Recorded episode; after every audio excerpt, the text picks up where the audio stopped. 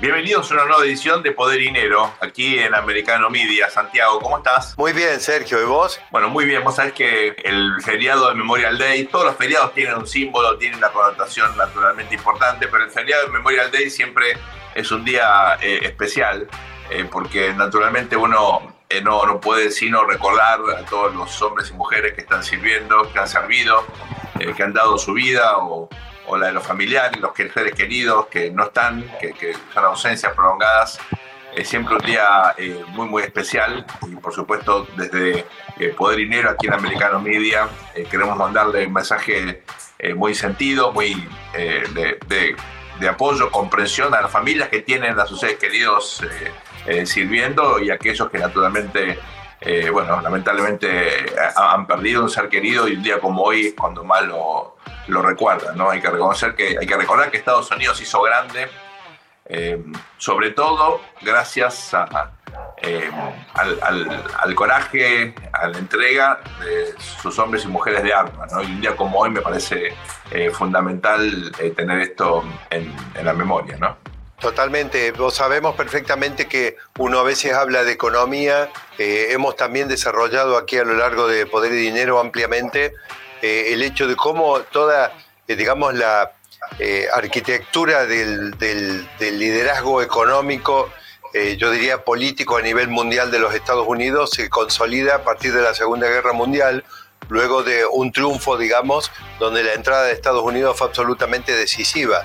Entonces, a partir de ahí, sobre esa potencia militar, Estados Unidos tiene un rol decisivo en la definición de la arquitectura de las instituciones que básicamente son las que nos han acompañado en el mundo hasta hoy.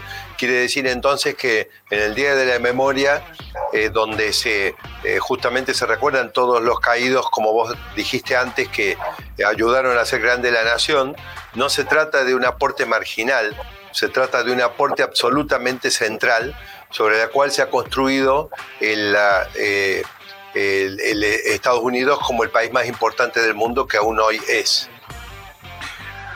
Te diría, Santi, que no solamente hay que recordar a los caídos, sino a los veteranos, ¿no? Eh, que, han. Eh, sin, duda, Muchos de los cuales, eh, por suerte, ¿no? se reinsertan de forma cabal, permanente a la vida social, familiar, tienen capacidad de desarrollar sus proyectos de vida. Hay muchos otros que quedan con secuelas y eso es algo muy doloroso eh, y también hay que recordar a ellos, a sus familias que tanto luchan y que, y que siguen de alguna manera con herida abierta, ¿no? Eh, o sea que yo dando clase eh, en el año 2006 en la Universidad de Duke como profesor visitante, estuve allí un, un, semestre maravilloso, tuve varios alumnos en un seminario que teníamos sobre política pública en países emergentes tuve varios eh, estudiantes que, bueno, estaban haciendo la maestría mientras eh, estaban sirviendo eh, tanto a la Fuerza Aérea como había, tenía dos marines, ¿no? Y con ellos la verdad que pude charlar mucho, desarrollar un vínculo y era realmente emocionante, ¿no? Porque estaban a las 5 de la mañana entrenando. Imagínate, este era un, un seminario como era de graduado, empezaban a las 7 de la tarde, 7 a 10 de la noche eh, una vida muy sacrificada, de muchísima entrega. Eh, los dos marines, esto imagínate, el año 2006, por supuesto, habían estado tanto en Afganistán como en Irak. Eh, y bueno, tienen, me parece, ¿no? algo distinto. ¿no? Y este país es lo que es en buena medida gracias al compromiso y al sacrificio de las mujeres y los hombres de, armas. Recordemos, recordemos, Sergio, que el que presta un servicio en el campo militar eh, es el que está dispuesto a perder la vida por su país. Eso en realidad eh, es lo que marca la diferencia y lo que hace tan importante ese aporte. Te cuento una historia personal que tal vez es, eh, bueno, un poco a esta altura, ¿no? mirando la perspectiva, ¿no? me da un poquito de vergüenza, pero cuando yo, no conocía la ciudad de Washington y cuando estaba el primer año ahí en Chapel Hill, eh, haciendo mi primer año del doctorado, eh, llegó el, famoso fall break, ¿no? los dos o tres días de, descanso que teníamos en octubre, eh, y con dos amigos que me había hecho, uno era de la zona de Virginia, nos fuimos eh, a, Washington. Yo quería conocer la ciudad, imagínate, bueno, caminé, yo te conté, fui a, la Reserva Federal y me emocioné. en, ese, en ese viaje, eh, yo quise ir al cementerio de Arlington. Eh, y mis amigos decían, ¿para qué vas a ir al cementerio? dije, yo quiero ir, yo necesito ir al cementerio de Arlington. Bueno, uno me acompañó, ¿no? Y yo no te puedo, te lo cuento y se me llenan los ojos de lágrimas, no te puedo eh, eh, expresar, creo, con palabras lo que, lo que sentís ahí. Era una cosa mágica, única. Yo, yo he visitado Arlington, eh, si no he estado acompañado por un americano en particular cuando lo hice, de todas maneras resulta impactante ver ese panorama. Pero sabes que yo estaba más emocionado que él, era muy cómico, porque después me explicaba, me trataba de sacarme de, de cierta sensación es un impacto muy especial, ¿no? Y, eh, y, yo creo que ahí uno comprende, sobre todo viniendo de un país como el nuestro, ¿no? Eh, en general América Latina, que ha tenido conflictos, pero hay que decirlo, gracias a Dios, en América Latina nunca hemos tenido una guerra prolongada, ¿no? Hemos tenido siempre conflictos eh, más bien cortos y en el siglo XIX tuvimos mucho, en el siglo XX bastante menos, ojalá que en este siglo no tengamos ninguno. pero digamos, el papel de las Fuerzas Armadas en nuestra cultura es distinto. Eh, muchas veces eh, lamentablemente se entrometieron en política, pagando costos enormes, institucionales, reputacionales y personales. Eh, hay muchas controversias en torno al papel de los militares justamente por eso. En Estados Unidos eso, por supuesto, no, no es así como pasa en todos los países democráticos y, desarrollados. y, y, vos sabés que ahí uno advierte, me parece a mí, ¿no? Con, lo digo con total humildad, ¿no? El, papel fundamental que ha tenido, que tiene eh, toda la comunidad de defensa, visto en términos generales. Hay muchos civiles que trabajan también allí, no solamente militares, ¿no? Y que dan. Eh, eso es una entrega enorme, es un trabajo. Eh, por ejemplo, yo conocí bastante a dos médicos que mantienen grado militar, pero son médicos naturalmente que, este, de hecho han trabajado, uno de ellos había estado en Afganistán eh, y bueno, son experiencias que para ellos han sido, eh, los han cambiado para siempre, ¿no? Eh, y sobre todo es muy interesante, en general los, los hombres y mujeres de armas no cuentan demasiado, no cuentan poco y se, se guardan seguramente las historias más duras, ¿no? Vos sabés que te, cuento que algo que a mí me produce emoción en los Estados Unidos con respecto a este tema. Eh, ¿sabés qué es? Viste que en Estados Unidos hay todavía tantas cosas que funcionan muy bien, como por ejemplo que se respeta a rajatabla el orden de llegada en un lugar, entonces se hace la fila, eh, se hace la fila y se hace entonces para la espera, ¿no? Y fíjate, uno ve llegar a, un uniformado, ¿eh? que ni siquiera tiene un uniforme, digamos, de alto mando, que muy posiblemente sea un soldado o al sumo un sargento, ¿no?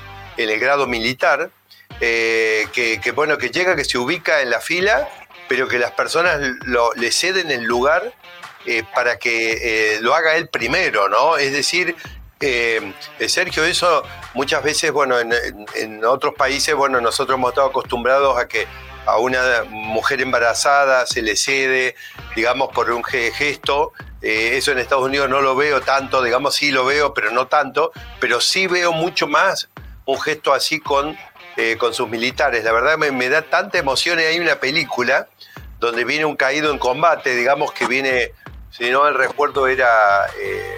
Tom Hanks era el, bueno, no me acuerdo cuál era el actor que, que hace del, del, oficial que lo tiene que llevar de regreso al, cuerpo, digamos, cubierto en la bandera de los Estados Unidos en el avión. Y vos sabés que me hace llorar cuando veo eh, eh, eh, que Kevin, Kevin Bocon, ¿no? el, actor, el actor, sí, ahora me acuerdo perfectamente, sí, sí, ahora me acuerdo. Cuando baja del avión, que viene la bodega y ven eh, las personas que hacen la logística del avión y, se ponen en señal de respeto y los pasajeros que van bajando y después en la ruta, eh, Kevin Bacon, eh, y cuando va en la ruta que de repente uno lo va a pasar y cuando ve que lo que llevaba el militar atrás era un, un féretro con la bandera de Estados Unidos, se ubican atrás y de repente mira, hace un plano más amplio y, se ve eh, muchos vehículos que iban por la ruta y que de repente le hacen el cortejo fúnebre. Bueno, yo creo que eso le hace honor a lo que realmente eh, provoca eh, una situación así en los Estados Unidos y eso a mí me produce mucho respeto y mucha emoción.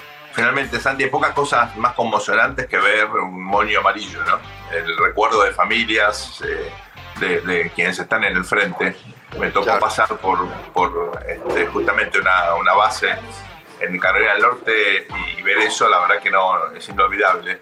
Este programa se llama Poder y Dinero. ¿eh? Hacemos esto junto a Fabián Calle, a Santiago Montoya. Mi nombre es Sergio Pérez, tengo un equipo de producción eh, muy, muy comprometido, muy amplio y queríamos dedicarle este primer bloque nada más y nada menos al, al Día de la Memoria, Memorial Day. Eh, con respeto, con admiración eh, y con cariño ¿eh? a todos aquellos que tienen familiares en el frente, a todos aquellos que han servido para este país. Muchísimas gracias. Ya volvemos luego de esta muy breve pausa. Bienvenidos a este segundo bloque de Poder y Dinero aquí en Americano Media. Santi, eh, no sé si te pasó lo mismo, pero el, el lanzamiento de Ron DeSantis, su decisión de sumarse a la carrera eh, presidencial que iba a participar en las primarias eh, republicanas. Bueno, obviamente generó eh, conmoción, ya tenemos una lista bastante diversa de precandidatos, pero quería charlar contigo algo que en lo personal me llamó la atención y es la forma en la cual efectivamente hizo el gobernador de Santi su anuncio, que es mediante una red social en, una decisión que efectivamente busca eh, innovar, ¿no? busca romper un poco los eh, mecanismos tradicionales, las conferencias de prensa, eh, y lo hace en diálogo con bueno, una persona como Elon Musk, ¿no? el, dueño de Twitter, que ha adquirido mucha visibilidad y que se ha convertido naturalmente en, una, en un personaje no solamente económicamente relevante, sino también en lo político, comunicacional, con un compromiso por ciertos temas que por supuesto hacen a la agenda de discusión de Estados Unidos. ¿Qué, qué te pareció esta decisión del gobernador de Santis de utilizar Twitter como el mecanismo de comunicación para llegar a su potencial electorado? Mira, sabes que lo primero que me viene a la cabeza, indudablemente, no es que Twitter sea algo nuevo. Eh, recordemos que de hecho, por su activa participación en Twitter, en su momento eh, el presidente Trump fue bloqueado, digamos, cuando Twitter había decidido plegarse a la campaña de persecución, de desinformación, eh, de fake news eh, que se había, digamos, se había metido los Estados Unidos para tratar de evitar precisamente, digamos, el avance político de Trump. Pero eh, no cabe duda que haberlo utilizado para un lanzamiento eh, es innovador, ¿no es cierto? Porque no siempre la innovación es cosas que uno inventa en ese momento, sino puede estar utilizando algo que ya existe para algo nuevo, ¿no? Y lo primero que se me ocurre, se me viene a la cabeza es, Sergio, imagínate si al que le tocara competir contra el presidente Biden fuera a, a Ron DeSantis, ¿no? Que de repente, digamos, a través de esto te da una señal tan fuerte de decir, mira, eh, yo estoy acá para ser protagonista eh, de una nueva era, de una nueva era, en este caso, la comunicación política, el marketing político, este, que eh, se hace con nuevas herramientas. Y me pregunto qué estarán pensando todos los manipuladores, los desinformadores, los cercenadores de la verdad, los promotores de las verdades a medias, cuando eh, a través de la tecnología se empieza a generar un puente eh, entre eh, el que realmente, digamos, tiene que comunicarse para prometer o para explicar su plataforma y el que finalmente va a tomar la decisión de votar. alguna vez hemos hablado contigo en privado cómo la tecnología, ¿no? Porque en casi todo el mundo, yo en, particular lo, hablaba en aquella ocasión contigo por Latinoamérica, pero a fines del siglo XIX se votaba, pero se votaba con un voto muy imperfecto, no solamente porque mujeres o algunas minorías no podían participar, sino porque el voto era cantado, es decir, las personas se exponían y obviamente eh, no era secreto, entonces este, eh, vos podías ser presionado, pero con el, la democracia se fue perfeccionando hizo que el voto fuera secreto. Sin embargo, muchas, eh, muchas de las plataformas eh, de comunicación permitían manipular eso y uno este, perdió el contacto, digamos, entre el que prometía y el que le daba la cara a las personas para decirles yo quiero hacer esto y te pido tu voto. Eh, y el que votaba. Todo fue muy intermediado por una cantidad de capas que por supuesto podían influir en la decisión del que votaba. Sin embargo, la verdad, vos como politólogo te pregunto, ¿esto inaugura una nueva era? donde la tecnología permite una comunicación directa y aparte es un gran desafío para las cadenas de comunicación, porque cuidado ahora con deformar o con ocultar partes de la verdad, o, estoy yendo demasiado lejos. No, al contrario, mira Santiago, vos sabés que hay bastante literatura sobre el papel de la tecnología en la democracia, incluso durante una época, vos sabés que hace 25, un poquito más, eh, casi, casi 30 años de hecho, eh, había mucha especulación que justamente ¿no? el desarrollo tecnológico iba a permitir cerrar la brecha entre representantes y representados y algunos hasta soñaban, en mi opinión, con cosas realmente un poquito alocadas, ¿no? pero en mecanismos de consulta permanente. ¿no?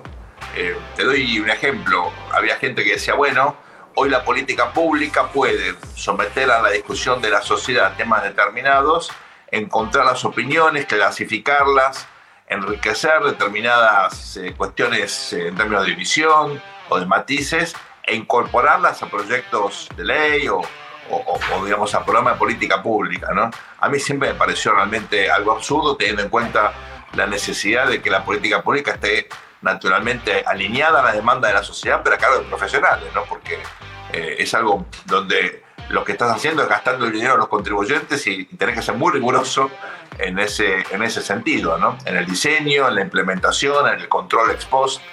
Pero eh, hay mucha literatura al respecto. Yo creo que lo que cambia aquí es justamente algo que vos hacías hincapié, es en la posibilidad del mensaje directo del emisor, ¿verdad? En este caso un candidato, a eh, un potencial votante, ¿no?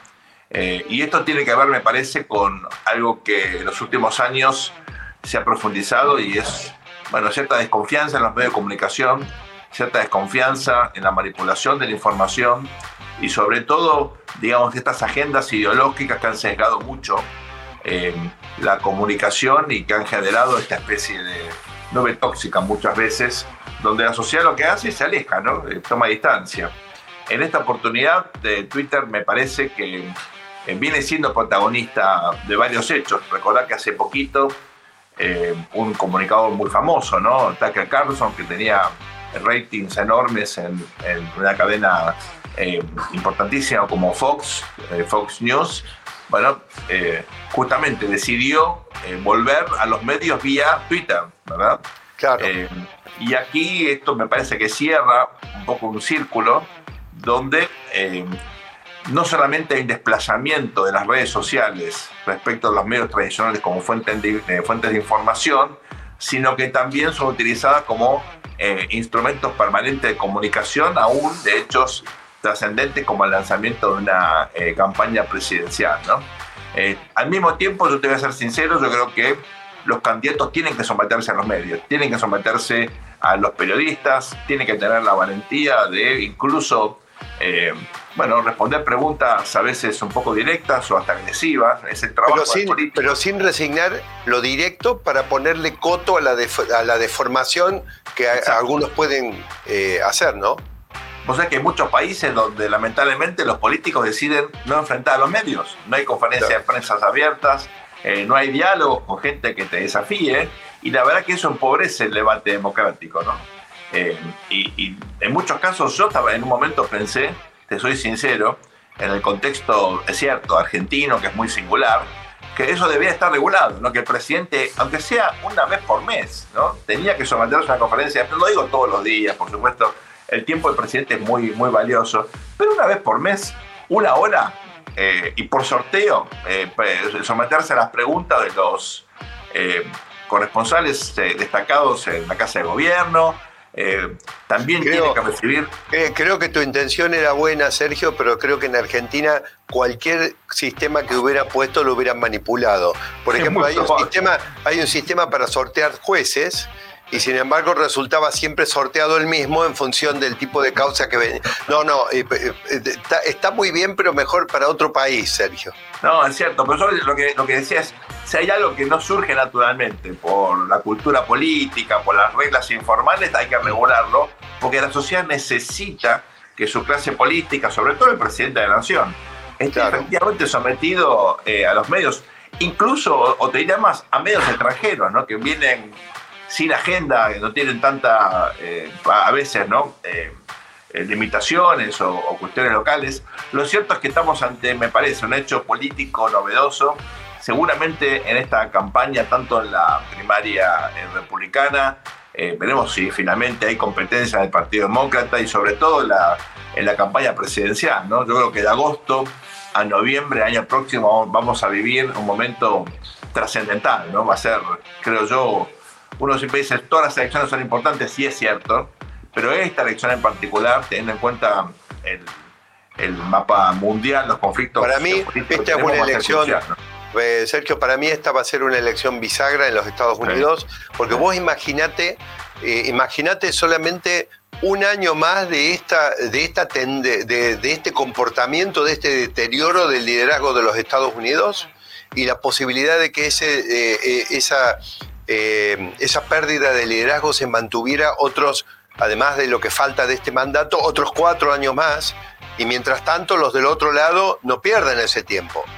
Es decir, mientras tanto China avanza, Rusia avanza, entre ellos se juntan, se fortalecen con Arabia, con Irán, con los distintos países que se van abroquelando. No, no, no, va a ser una elección fundamental, fundamental. Estamos de acuerdo y yo creo que en ese contexto, si ya a esta altura hemos tenido tal importancia de las redes sociales en general y de Twitter en particular, me parece que esto eh, muy probablemente se profundice en los próximos meses, justamente eh, de cara al proceso electoral. Si te parece, Santi, vamos a una muy breve pausa.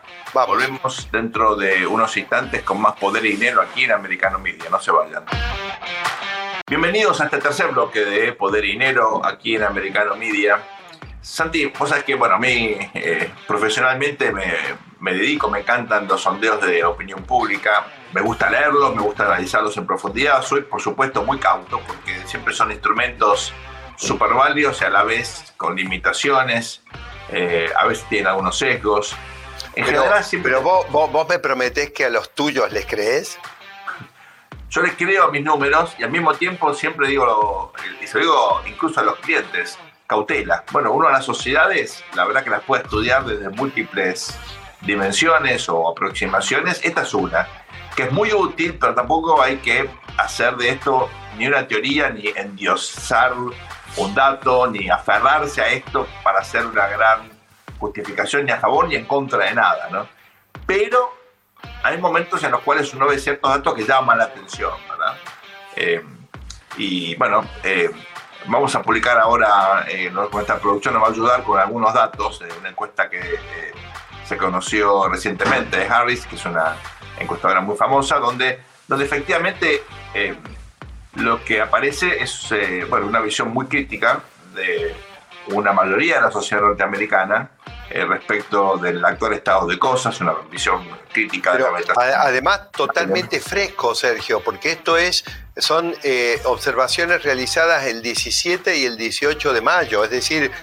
Esto es reciente, eh, a mí, en primer lugar, Santi, lo que te quería eh, marcar como, no sé si sorpresa, ¿no? Pero algo que, en mi opinión, vale la pena resaltar es que eh, esto contrasta muchísimo cuando uno lo piensa en perspectiva con el clima que, bueno, uno podía leer a partir del resultado de las elecciones de noviembre, recordemos, implicaron que la administración Biden sufrió una derrota significativa en la Cámara Baja, pero retuvo la Cámara Alta fue una elección que para los propios demócratas fue excelente, mucho mejor a la esperada. Y claro, uno analiza estos números y la pregunta es, ¿esta es la sociedad que votó hace pocos meses? En todo caso... pues lo hablamos, lo hablamos contigo. Lo que pasa es que la administración Biden eh, en esa elección utilizó triquiñuelas políticas y triquiñuelas económicas. Eh, hay que recordar que los demócratas para eso son muy buenos, para todas esas cortinas de humo, las triquiñuelas. Entonces, ¿qué hicieron?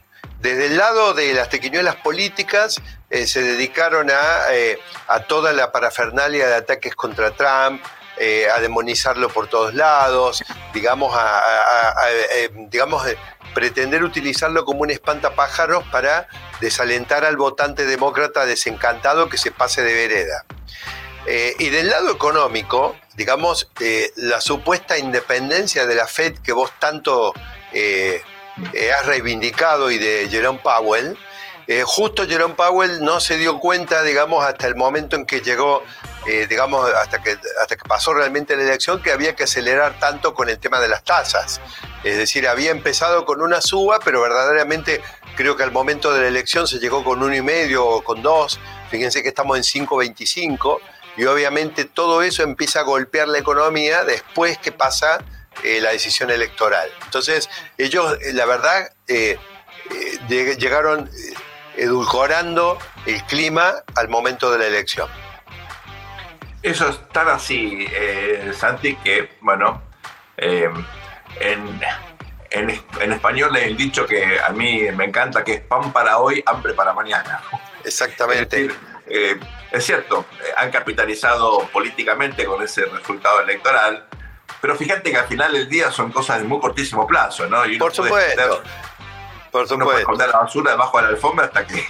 Aparte, te, acordás? Inflaron instalaron por todos lados que venía una, una paliza, digamos, de republicana. ¿Para qué? Para poder después mostrar que haber perdido la Cámara de Representantes solamente no era tan grave, cuando en realidad eso es gravísimo. Si no, fíjate lo que está ocurriendo ahora con la discusión de la crisis de deuda, que si tuvieran ellos la Cámara de Representantes no tendrían este problema.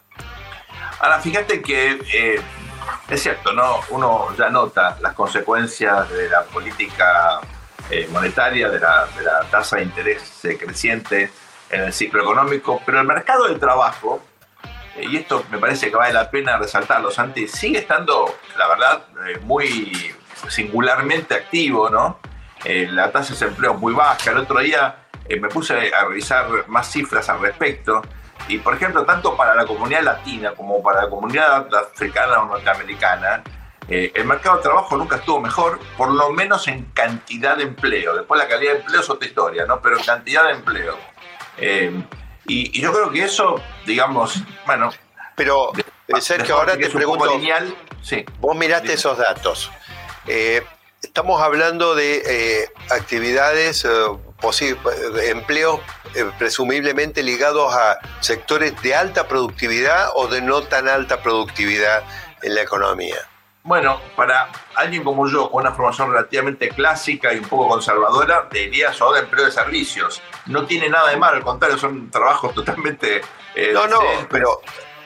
Sí, pero en una, eh, mira, en una formación de un tren, en una formación, de, digamos, eh, ferroviaria, hay unidades que forman parte de la tracción, son las locomotoras hay unidades que eventualmente transportan combustible para la locomotora y hay otras unidades que son arrastradas, que, bueno, que algunas de ellas son donde están los pasajeros, que es lo más importante, y otras son, digamos, hay de servicio, donde llevan, digamos, eh, eh, eh, comida, donde llevan personal de servicio para una situación, algún repuesto, algún abastecimiento extra.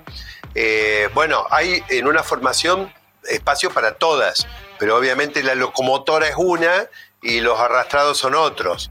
Entonces, digo, eh, los sectores de mayor productividad son los que explican que Estados Unidos tenga la economía más importante del mundo y sea el, el país más importante del mundo aún hoy.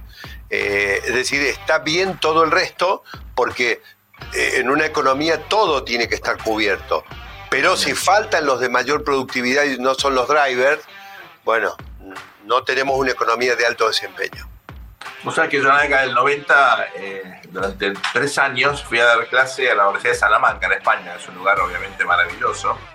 Y España estaba ahí experimentando una gran transformación gracias a su entrada a la Unión Europea. Eh, era la, fase previa al euro, ¿no? había mucho movimiento, mucha inversión, mucha inversión en infraestructura. Eh, y bueno, después había los números duros y la verdad que ya el turismo en esa época, todo esto se profundizó en los últimos 30 años, ¿no? Pero el turismo en esa época era un componente vital, ¿no? Una cosa realmente crucial en, la balanza de la economía, eh, eh, en, la balanza comercial de la economía eh, española, era el principal ítem que te explicaba la entrada de divisas, ¿no? Pero eso lo ves, lo ves más claro, Sergio, en Italia. En Italia vos tenías, por ejemplo, Roma, de hecho era, es y va a ser, va a ser siempre una fuente de turismo tremenda. Sin embargo, los drivers de la economía italiana son los sectores vinculados a la innovación, a la creatividad, todo aquello que está en la región de Lombardía, digamos, o en la, en la zona, digamos, de más del norte de Italia, ¿no es cierto?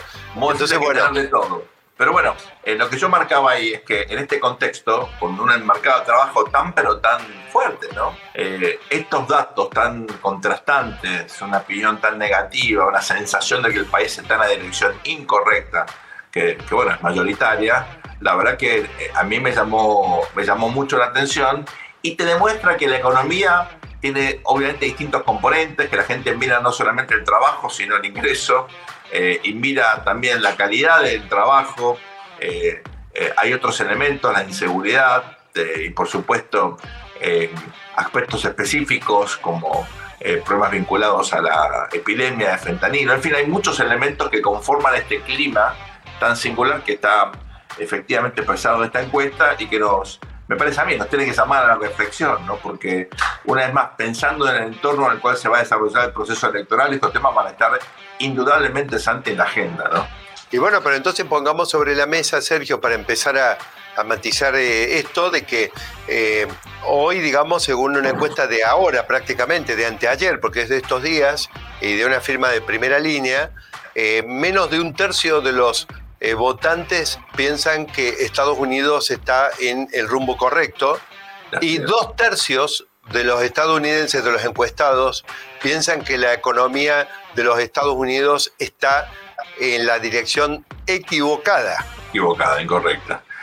Eh, yo te decía antes la, analogía, ¿no? que las, encuestas son como análisis, ¿no?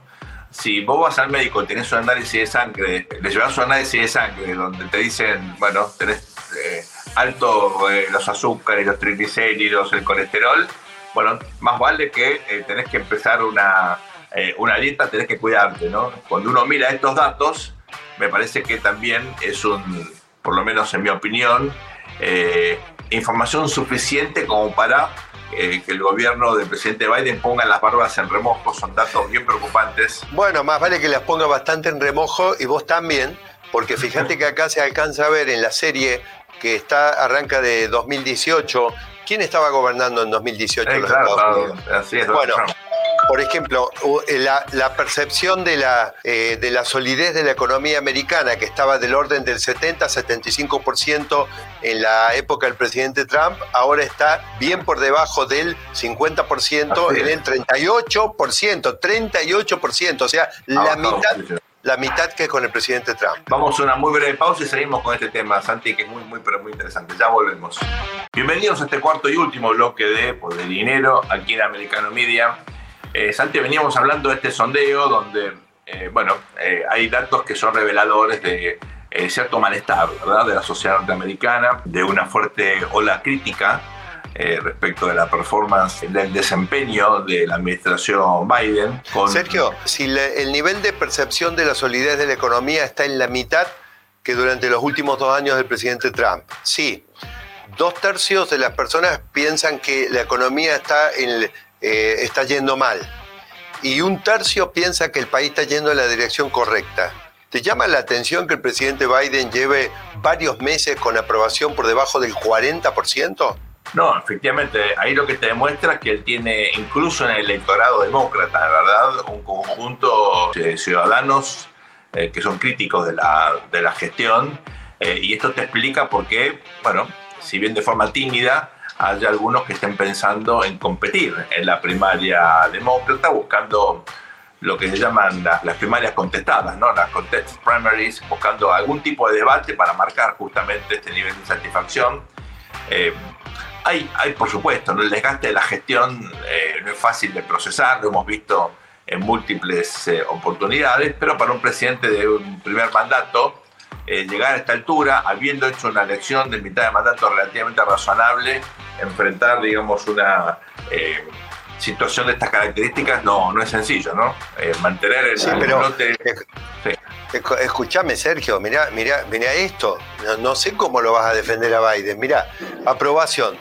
La economía, 39%. Fíjate el tema de los, empleos, que es verdad, tenemos muchos empleos, pero venimos poniendo un interrogante respecto a qué tan, qué tan digamos, este, eh, eh, son, son empleos que tan productivos, qué, tan, qué tantos ingresos crecientes pueden prometer. Eh, estimular empleo, 49% de aprobación. Bueno, eh, está un poco menos mal que la economía, pero tampoco es un buen número. Combatir el, el terrorismo, 46%. Inmigración, 38% de aprobación. asuntos, asuntos exteriores, Sergio, 43%. Administrar el gobierno, 44%. Combatir la violencia y el crimen en el país, 39% de aprobación. Combate contra la inflación, obviamente 37% de aprobación. Es decir. Estos dos últimos temas, Santi, en definitiva es la inflación y la cuestión de la criminalidad que ha crecido, no solamente en las grandes ciudades, también en las zonas semirurales y rurales. Eh, estos son dos de los tópicos, me parece, eh, que van a ser críticos, no claves en todo este proceso de debate. Pero me gustaría eh, poner foco también, Santi, en algo que, en mi opinión, ¿no? es muy interesante a esta altura y es la, digamos, la imagen que tienen los eh, norteamericanos, incluso los votantes republicanos, de esos líderes que van a participar del proceso de las primarias, ¿no? Porque es lo que hemos visto, a pesar, otra vez como consecuencia eh, del acoso judicial, de las causas en las cuales ha estado involucrado, es que el expresidente Donald Trump resiste muy bien ¿eh? y tiene una imagen muy, muy sólida, muy consolidada. Y otros candidatos, que bueno, hablamos del gobernador de Santis, eh, que aparecía ¿no? como el principal desafiante, tal vez lo sea, indudablemente.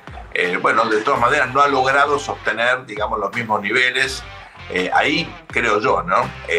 en principio falta un montón, esto no ha comenzado, son largas maratones, pero indudablemente el candidato a vencer es, es el expresidente Donald Trump. Sin duda, sin duda. Ahora fíjate qué notable cuando uno empieza a mirar un poquito eh, un panorama general de lo que pueden ser, los que pueden ser la, primero las figuras con, la mejor imagen y, bueno, que casi todo está dentro del Partido Republicano, ¿no es cierto? Eh, además, por, supuesto, Elon Musk, que no, no, lo tengo por lo menos como candidato al momento. Eh, habíamos hablado contigo de la visita de este, la gira por el exterior que había hecho eh, Ron DeSantis, una gira muy oportuna, eh, pero también es verdad que recién son las primeras recorridas, digamos, a nivel internacional.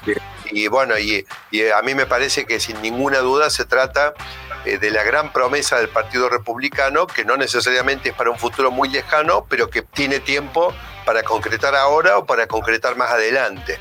Y hay una cantidad de otras figuras que aparecen, que la verdad que son muchísimas figuras adicionales del Partido Republicano y cuando te pones a mirar las credenciales de cada una, verdaderamente son credenciales importantes, Sergio, porque han sido gobernadores, exgobernadores de estados importantes, figuras importantes, y me parece que eh, la primera duda que me surgía con esto es, cuando hay muchos desafiantes, parafraseando alguna cosa que alguna vez escuché un politólogo, daría la impresión que no hay ningún desafiante serio en realidad para Trump, porque aquí aparecen, digamos, muchos desafiantes. Lo que me pregunto es, ¿están desafiando a Trump o en realidad están desafiando para formar parte de la fórmula? Es una buena, eh, obviamente, pregunta, muy incisiva, Santi. Uno imagina en principio y con respeto, obviamente, con todos los que participan, ¿no? Pero figuras como la, la ex gobernadora de South Carolina y eh, embajadora de Naciones Unidas, eh, Nikki Haley, por ahora la única mujer que está efectivamente eh, decidida a participar de la primaria eh, del, GOP, bueno, sería una excelente candidata a vice, casi de cualquier candidato a presidente, ¿no? Eh, y no, no por ser mujer, simplemente porque tal vez no tiene identidad todavía, ¿no? La instalación como para pero ¿vos no te parece que el propio Ron DeSantis también sería... ¿Quién, quién le gana una fórmula a Trump DeSantis? No, bueno, de hecho hay mucha gente que está apuntando a eso. Hay, presiones duras, incluso de donantes significativos del Partido Republicano, que, están proponiendo ya esa fórmula. Pero pensá que hay otros perfiles interesantes, ¿no? Hay el gobernador de Arkansas, Hacha, eh, Hutchinson, que em, es una, un gobernador con un, un prestigio muy bien ganado, alguien más controversial, pero bueno, eh, interesante el senador de South Carolina también, eh, Mike Pence mismo, que vos sabés que, bueno, yo tengo una especial simpatía por él, porque tengo mucha familia en Indiana y he visto una gestión realmente muy destacada. No, es una figura importantísima. Muy importante. Puede discutir eso. Hubo una serie de gobernadores muy buenos republicanos en Indiana, de hecho familiares míos, votantes demócratas a nivel nacional, votan a candidatos republicanos a gobernador, a cosa insólita. Este, son los famosos Reagan Democrats, ¿no? que votaban a Reagan y... bueno, eh, esto en cierta medida frente a un panorama más que preocupante para los Estados Unidos de aquí hasta el final del mandato de la administración Biden eh, y eh, situación complicada de los votantes, porque otras de las láminas de las encuestas nos muestran que más de la mitad de los votantes continúan diciendo que su situación personal financiera está empeorando. Pero bueno, frente a todas estas noticias preocupantes, aparecen expectativas eh, Sergio, y viene, me parece, por el lado del Partido Republicano. Hay muchas figuras, muchas figuras prometedoras, eh, hay realidades como la de Trump y de Santis, pero hay mucho recambio eh, y hay mucha actividad política futuro como para imaginarse propuestas superadoras de aquí a, a las primarias, ¿no? Eso es lo importante, Santi, ¿no? No, solamente los nombres propios, sino las ideas, ¿no? Las ideas, eh, las ideas. Sobre todo en un contexto donde claramente hay cosas que han ido fracasando bueno, y, que, y que requieren un, una, un, bueno, pensarla de forma distinta, ¿no? Tal vez... Bueno, así que podemos... Así que podemos ir terminando este repaso que era preocupante en cuanto a los datos y lo que surge de la encuesta, pero alentador respecto a lo que el Partido Republicano puede ofrecer a futuro. Yo no quiero terminar con un entripado esta, esta sesión, Sergio. Vos sabés que te quiero comentar que Fabián Calle me dijo que vos andabas o estabas considerando empezar a movilizarte en un monopatín eléctrico. Y eso, eh, eso lo veo demasiado walk. Decime, ¿es verdad eso, Sergio? Mira, este, me encanta andar en bicicleta, tengo que reconocer, eh, y lo hago con prudencia, con casco ciertamente, eh, me, encanta hacerlo. Monopatín, ni siquiera lo he intentado, me da mucho miedo, ser sincero. o sea, podemos podemos descartar que, vos empecés a incorporar elementos walk en tu, en tu, en tu vida. Sí, eh, pero yo necesito, por lo menos este, analíticamente como politólogo, eh, que todos los partidos se modernicen, se, ayornen, y, contribuyan al debate público. Y yo creo que Estados Unidos necesita un partido demócrata que, bueno, que tenga la valentía para debatir los hisos importantes. Pero, pero eso, eso no, te digo, andan todos en monopatín y no lo están logrando. Santi, se nos acabó el tiempo, esto ha sido todo por hoy. Eh, ustedes sigan aquí en Americano Media, esto ha sido Poder y Dinero, va a ser hasta muy, muy prontito. Gracias por acompañarnos. Un abrazo, Gracias.